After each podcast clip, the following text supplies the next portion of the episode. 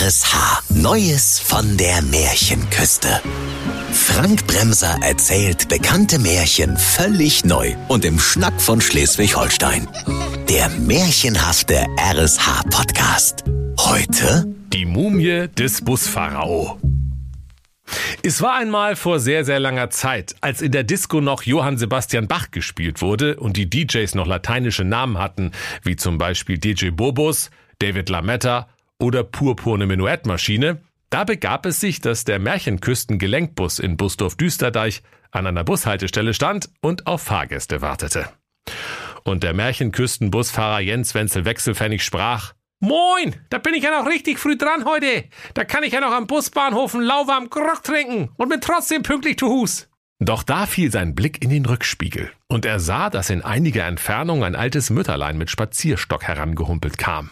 Na, die hat's ja auch nicht einfach, sprach da der Jens Wenzel Wechselpfennig zu sich und sah der buckligen Alten zu, wie sie schwitzend und schnaufend, humpelnd und pumpelnd, keuchend und fleuchend und mit letzter Kraft heranwackelte, um den Märchenküstenbus noch zu erwischen. Da könnt ihr euch vorstellen, liebe Kinder, wie sich die Alte da gefreut hat, dass der gute Busfahrer Jens Wenzel Wechselpfennig noch nicht losgefahren war. Doch just in dem Moment, als die Alte ihren spindeldürren morschen Huf in den Bus schwingen wollte, da ertönte ein ohrenbetäubendes Klingelsignal und der Jens Wenzel Wechselpfennig hämmerte mit der Faust auf den Knopf der pneumatischen Bustür, die sich mit lautem Zischen direkt vor der warzigen Hakennase der Alten schloss. Dann gab der Busfahrer lachend Vollgas und sprach, zu faul zum Laufen, du, aber ein Stock dabei. Und er kriegte sich gar nicht mehr ein vor lauter Freude über einen gelungenen Streich. Die Alte aber stand am Straßenrand in Busdorf-Düsterdeich und schimpfte so laut, dass sogar die schwarze Katze auf ihrem Buckel einen Buckel machte. So ein Shit mit dem Shit. 200 Puls hab ich bald, du. Das sollst du mir büßen, so wahr ich Knusperhexe Ingrid Rachenbrand bin. Und da schoss es wie Blitze aus den roten Augen der Hexe, und sie fuchtelte wie eine Furie mit ihrem Spazierstock, der zugleich ein Zauberstab war, wild in der Luft herum. Dann keifte sie mit der Bosheit eines tasmanischen Teufels beim Krallenschneiden mit der Bastelschere. Jens Wenzel Wechselpfennig, du Missgeburt von einem räudigen Märchenküstenbusfahrer. Verflucht sollst du sein bis in alle Ewigkeit, du Schädkopf. Dein blaues Wunder wartet schon an der nächsten Haltestelle. Hokus pokus, abracadabra, fidirallalala. Dann humpelte sie zum nächsten Märchenküsten-Supermarkt, kaufte eine Flasche Sprühsahne, damit sie das Hänsel nicht trocken runterwürgen musste, und ging wieder nach Hause. Der Jens Wenzel Wechselpfennig fuhr währenddessen ein fröhliches Liedlein auf den Lippen die Märchenküstenbundesstraße entlang. Und als er an die nächste Bushaltestelle kam, da traute er seinen Augen nicht. Denn am Straßenrande sah er die rauchende Ruine eines Bushäuschens und auf dem Trümmerberg tanzten fröhlich die 77 schwer erziehbaren Zwerge. Und sie sangen Ole, wir fahren im Bus zu unserer Oma. Ole, ole. Der Jens Wenzel Wechselpfennig dachte bei sich, Das kann ja wohl nicht angehen. Nee, so nicht, Freunde. Hier halte ich mal besser nicht an. Ich habe nämlich keine Lust, 77 Kaugummis vom Sitz zu kratzen. Ihr kriegt dieselbe Behandlung wie die Knusperhexe Ingrid Drachenbart. Ich fahr mal besser einfach weiter und tu so, als hätte ich euch nicht gesehen. Ihr könnt auch glauben. Doch so sehr er auch sein Gaspedal trat, der Märchenküstenbus wurde einfach nicht schneller. Und wie von Geisterhand hielt sein verhexter Bus an der Bushaltestelle an und alle Türen sprangen auf. Da könnt ihr euch vorstellen, liebe Kinder, wie die 77 schwer erziehbaren Zwerge den Bus gestürmt haben. Mit lautem Geschrei zankten sie sich sofort um die Plätze in der ersten Reihe, bewarfen sich mit Saftpackungen und Quetschitüten, machten Klimmzüge an den Haltestangen und schrieben mit Leberwurst Parolen an die Fensterscheiben wie Schule ist doof, Anarchie im Märchenwald und Legalize Zauberpilz. In seiner Verzweiflung rief der Jens Wenzel Wechselpfennig Ruhe im Bus. Und das Bonbonpapier wird wieder eingesammelt. Sonst ist hier Achterbahn. Hinsetzen und Sabbel halten. Sie holten Klopapier der Marke Schmirgel 2000, das sie auf der Schultoilette geklaut hatten, aus ihren Rucksäcken und fingen an, den armen Busfahrer Jens Wenzel Wechselpfennig damit einzuwickeln. Bald konnte sich der Arme nicht mehr rühren, und während ein schwer erziehbarer Zwerg das Gaspedal durchdrückte und zwei andere das riesige Lenkrad drehten, rumpelte und pumpelte der Bus krachend und scheppernd in den Straßengraben. Dann verschwanden die 77 schwer erziehbaren Zwerge wieder, so schnell wie sie gekommen waren. Nun war aber der Märchenwald-Gelenkbus der einzige an der ganzen schleswig-holsteinischen Märchenküste. und es brachen für alle Bewohner schlimme Zeiten an. Das Rotkäppchen konnte am Sonntag nicht mehr mit seinem Korb voll Wein und Kuchen zu seiner Oma fahren. Der böse Wolf konnte keine Geißlein mehr fressen, weil die einfach viel zu weit draußen wohnten. Der Igel verlor jetzt immer das Wettrennen mit dem Hasen, weil er ohne Bus nicht mehr mogeln konnte. Und als das Aschenputtel den Prinzen heiraten wollte, da kam sie dermaßen zu spät, dass der Prinz zwischenzeitlich schon eine andere hatte. Kurz gesagt, die ganze Märchenmatrix kam durcheinander. Am schlimmsten hatte es die Prinzessin Tausendschön Schuster erwischt. Denn seit kein Märchenküstenbus mehr fuhr, konnte sie nicht mehr des Nachts in die Disco fahren, um ihre Schuhe zu zertanzen. Da wurde sie ganz schwermütig. Sie strich ihr rosa Prinzessinnenzimmer schwarz an, hüllte sich in lange, dunkle Gewänder, schminkte sich die Augen schwarz, legte sich dunkle Trauerränder unter den Fingernägeln zu und hörte nur noch Musik vom Märchengrafen Unheilig.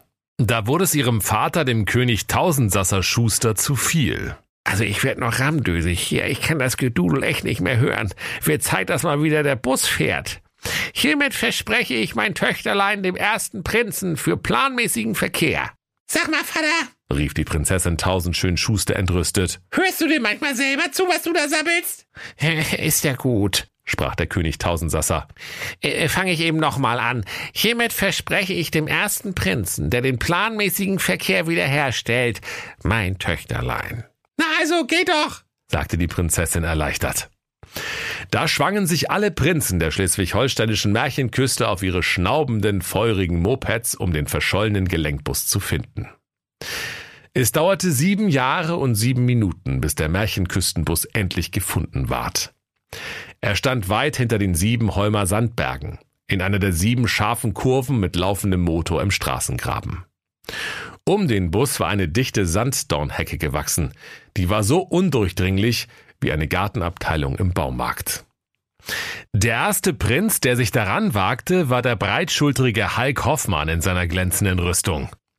Mutig zückte er sein scharf geschliffenes Schwert und begann, sich mit wuchtigen Hieben durch die Sanddornhecke zu häckseln.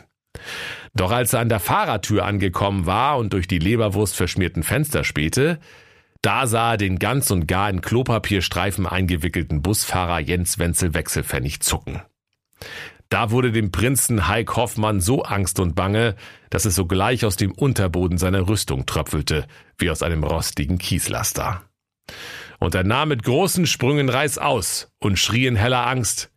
Hilfe! Die Mumie des Buspharao! Die Mumie des Buspharao!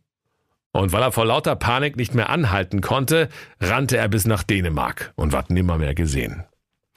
Da ging ein ängstliches Raunen durch die schleswig-holsteinische Märchenküste. Und weil alle Bewohner eine Vorliebe für schlechte Kinofilme hatten, wussten sie, wie gefährlich Mumien sein können. Als nächstes meldete sich der schwarz-weiße Prinz Humphrey Bordwand bei König Tausendsasser Schuster und sprach Moin König, die Prinzessin Tausendschön Schuster kann sich schon mal als geheiratet betrachten. Ich bin nämlich nicht so eine Bangbüchs wie der Prinz Heik Hoffmann. Ich habe doch keine Angst vor einer Mumie. Ich hatte im Abi-Leistungskurs Ägyptologie. Eine Mumie ist so tot wie ein Rummelplatz bei Stromausfall. Pack die Prinzessin schon mal als Geschenk ein. Ich bin gleich wieder da. Als Prinz Humphrey Bordwand, der Schwarz-Weiße, an den Märchenwaldbus herantrat, da lachte er über die alberne Mumie des Buspharao, die sich reglos im Fahrersitz hinter dem großen Lenkrad lümmelte. Er drückte den Knopf neben der Türe, und die tat sich zischend vor ihm auf. Und der Prinz rief, Na also sag ich doch, aus die Maus, los Mumie, alte Flunder, Stück mal Rück. Wir machen schnell noch ein Selfie für Instagram, wir zwei Hübschen, sonst glaubt mir das ja wieder keiner. Und wie er die Mumie zur Seite schubste, um sich mit ihr zu knipsen, da kam auf einmal Leben in den alten Klopapierwickel und die Mumie sprach mm, mm. Und aus den zig Lagen Schmirgel 2000 Klopapier kam eine knorrige Hand, die den Prinzen beim Kragen seines Matrosenhemdes greifen wollte. Da ließ Prinz Humphrey Bordwand sein Handy fallen und schrie so laut er nur konnte.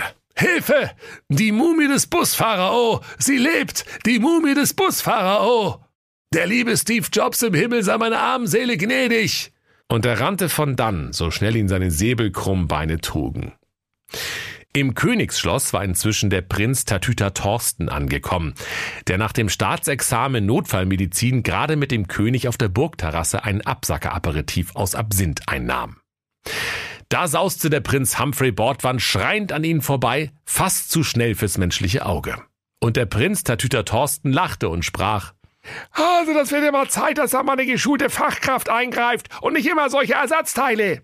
Und als er wenig später vor der Mumie des Buspharao stand, da sprach die Mumie, hm, hm, hm. Und wieder schnellte die Hand hervor, um nach Prinz Tatüter Thorsten zu greifen. Doch der mutige Jüngling ließ sich nicht irre machen, griff nach der Hand und fühlte fachkundig den Puls der Mumie. Das kann ich angehen, no, sprach er nach einer Weile. Du hast ja Bluthochdruck wie ein alter Busfahrer. Und setzte hinzu, wird Zeit, dich mal auszuwickeln, wa? Und er griff beherzt zur Verbandsschere und schnitt, schnippschnapp, die vielen dichten Lagen Klopapier einfach durch.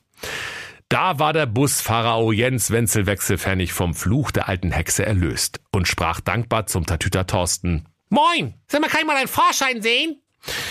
Doch weil er keinen hatte, schmiss der Busfahrer Jens Wenzel Wechselpfennig den Tatüter Thorsten sogleich aus dem Bus und nahm den fahrplanmäßigen Busverkehr an der schleswig-holsteinischen Märchenküste wieder auf. Da freuten sich alle. Und der böse Wolf fuhr wieder mit dem Bus zum Haus der sieben Geißlein, die sich inzwischen auf stattliche 77 Geißlein vermehrt hatten. Da konnte der böse Wolf so viele fressen, wie er nur wollte, und es blieben immer noch sieben Geißlein fürs nächste Märchen übrig. Als der Tatüter Thorsten nach sieben Jahren, sieben Wochen und sieben Sekunden endlich nach Hause gelaufen war, durfte er die Prinzessin Tausendschön Schuster heiraten. Doch weil die Prinzessin inzwischen Gefallen am Grufti-Dasein gefunden hatte, da zog sich jetzt auch der Prinz Tatüter Thorsten ganz schwarz an und sie hörten gemeinsam nur noch Musik vom Märchengrafen Unheilig. Und König Tausendsassa, der nahm schreiend Reis aus und überließ den beiden sein Königreich. Und wenn sie nicht gestorben sind, dann lachen sie noch heute. Das war der RSH-Podcast Neues von der Märchenküste. Bekannte Märchen völlig neu erzählt von Frank Bremser im Schnack von Schleswig-Holstein. Alle Folgen hören Sie in der RSH-App. Neues von der Märchenküste. Ein RSH-Original-Podcast. Erzähler Frank Bremser. Autoren Maximilian Reg und Steffen Lukas. Eine Produktion von Regiocast. Deutsches Radiounternehmen.